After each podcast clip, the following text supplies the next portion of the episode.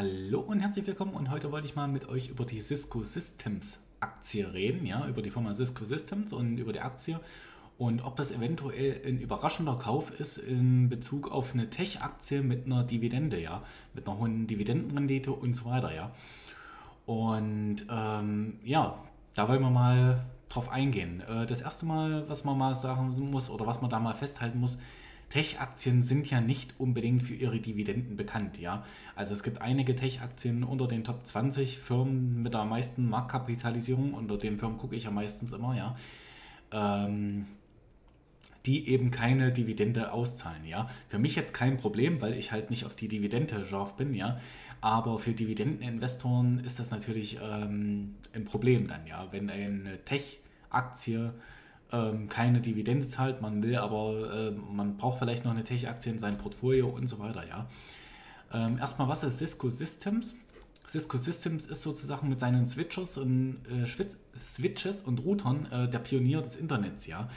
Also ähm, dadurch ist der Datenaustausch im Internet mit den Routern zum Beispiel überhaupt erst möglich. Ja? Was ein Router ist, das wissen wir ja, das ist so eine WLAN-Box, also ist keine WLAN-Box, das ist halt ein Internet-Router, ja, den kennen wir ja.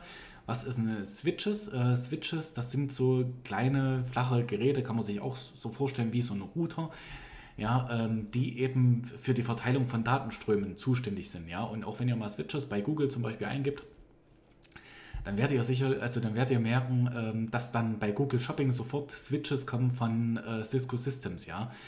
Ähm, und dass denen ihre Produkte eben dort sofort gelistet sind und dass diese Switches auch ganz schnell mal 1400 Euro kosten, ja.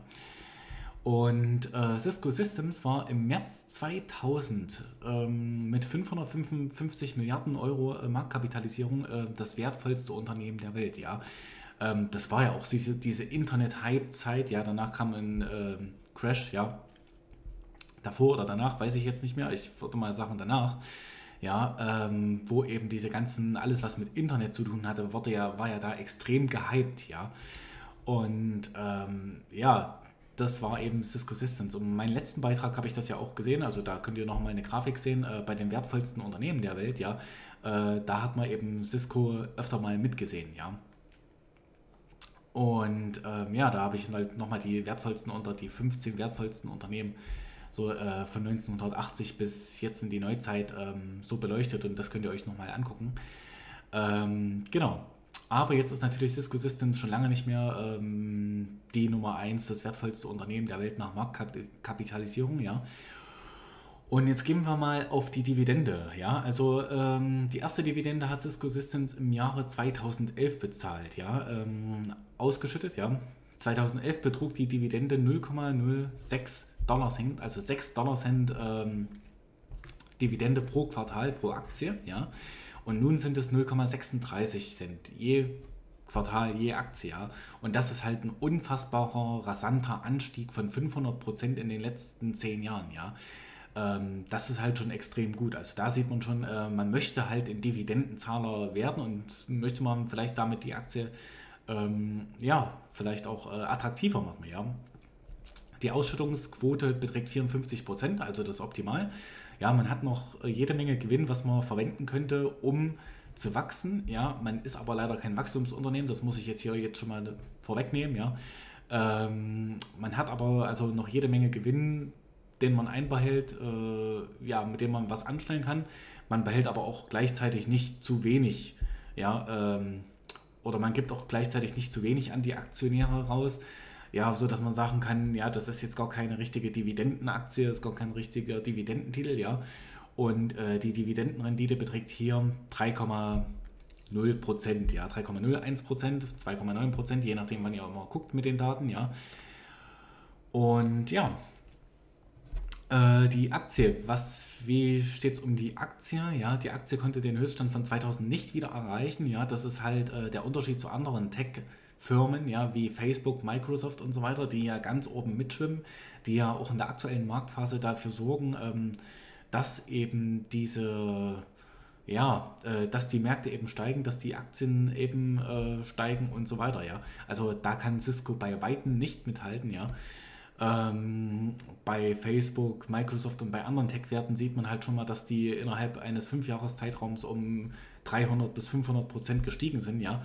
Das ist halt bei Cisco nicht der Fall, ja. Äh, Cisco ist halt ähm, jetzt innerhalb der letzten drei Jahre um 25 Prozent gestiegen im Kurs, ja, und innerhalb der letzten fünf Jahre um 100 Prozent, ja. Ist aber nicht schlecht. Innerhalb der letzten fünf Jahre um 100 Prozent äh, ist auf keinen Fall schlecht, ja.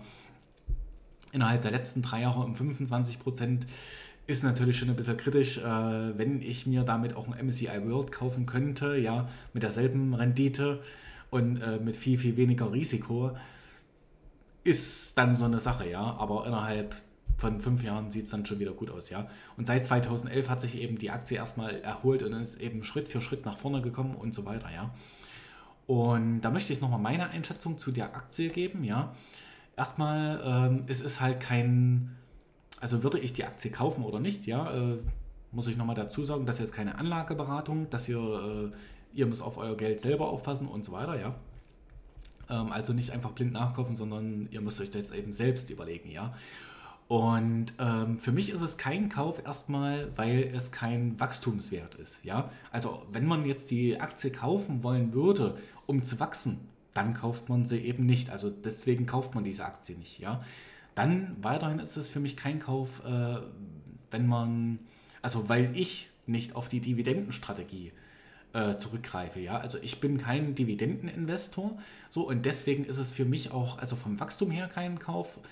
Generell, weil da gibt es andere, bessere, ja, vom äh, auch andere, die ich im Depot habe, ähm, die nicht unbedingt besser sind, aber ich habe eben andere im Depot, dann ist es für mich eben kein Kauf, äh, wenn, weil ich eben kein Dividendeninvestor bin, ja, und was für mich noch übrig bleibt, auch ich habe natürlich Value-Titel in meinem Portfolio und möchte auch Value-Titel in meinem Portfolio haben, ja. Und ähm, da muss man mal gucken, wäre die Aktie deswegen in Kauf, ja. Und deswegen würde ich diese Aktie halt ähm, ja eventuell kaufen, ja. Und ähm, da gehen wir doch mal diese Daten durch, die ich immer so ein bisschen durchgehe, ja. Äh, und das wäre zum ersten Mal das LTDL DT Debt Equity, ja, von 0,25 aktuell, das gefällt mir, ja. Ähm, dann ein Return on Investment von 20%, das ist extrem gut, ja. Ich achte immer so auf ein Return on Investment von mindestens 10%. Dann ein Current Ratio von 1,6, ja, also das heißt, wie flüssig ist die, äh, wie liquide ist die Firma gerade, ja. Äh, die Firma soll ja auch liquide sein, weil wir haben ja eben eine Ausschüttungsquote von 54% bei den Dividenden gesehen, also das Geld muss ja irgendwo sein, ja. Ähm, es kann natürlich auch sein, dass es irgendwo in Schulden ist und so weiter. Das wäre natürlich nicht so gut, ja. Nee, aber das Geld ist da, das, äh, die Firma ist sehr liquide. Ja, äh, eine, ein Current Ratio von unter 1,5 und unter 1,50 würde mir natürlich besser gefallen, aber das geht tatsächlich so. Also das Current Ratio würde ich zur größten Not auch weglassen, wenn alles andere stimmen würde, ja. Dann haben wir eine Eigenkapitalquote von 39 äh, Prozent, ja. Das gefällt mir eben auch sehr gut. Und dann, was ich eben noch gesehen habe, ist, die Umsatzerlöse könnten besser sein, ja. Also die Umsatzerlöse sind in den letzten fünf, sechs Jahren äh, nicht gestiegen, ja. Was wohl auch daran liegt, dass diese Firma halt kein Wachstum, kein Wachstumswert ist, ja. Ähm, würde ich die jetzt kaufen? Ähm, ich würde sie kaufen, wenn ich kein besseres Investment hätte, wenn ich kein besseres Value-Tech-Investment hätte, ja. Und da gibt es meiner Meinung nach zurzeit bessere Aktien und ähm, also zumindest mal eine Aktie, die ich hier nennen möchte und das wäre eben Intel, ja. Die Intel-Aktie erfüllt für mich halt äh, mehr den Value-Wert als äh, Cisco Systems, ja. Aber trotzdem muss man sagen, steht ähm, Cisco Systems für meine Verhältnisse oder wie ich finde, besser da, als ich vorher gedacht habe, ja ähm, da die halt nicht so mit auf meinem Radar ist und so weiter, ja, habe ich, äh, denkt man natürlich automatisch, ach, es kann jetzt nicht viel bei rauskommen bei der Aktienanalyse, aber ist halt hier passiert, ja. Und ja, das ist mal meine Einschätzung zur Value-Aktie, äh, also zur Cisco Systems-Aktie. Und ja, wenn du eine Dividendenrendite von 3% äh, mit einem sehr hohen Dividendenwachstum äh, möchtest, ja, äh, und das im Tech-Sektor sein sollte, dann wäre die Aktie natürlich für dich als Dividendenkäufer äh, auf jeden Fall möglich, ja. Also kann man deswegen kaufen, ja.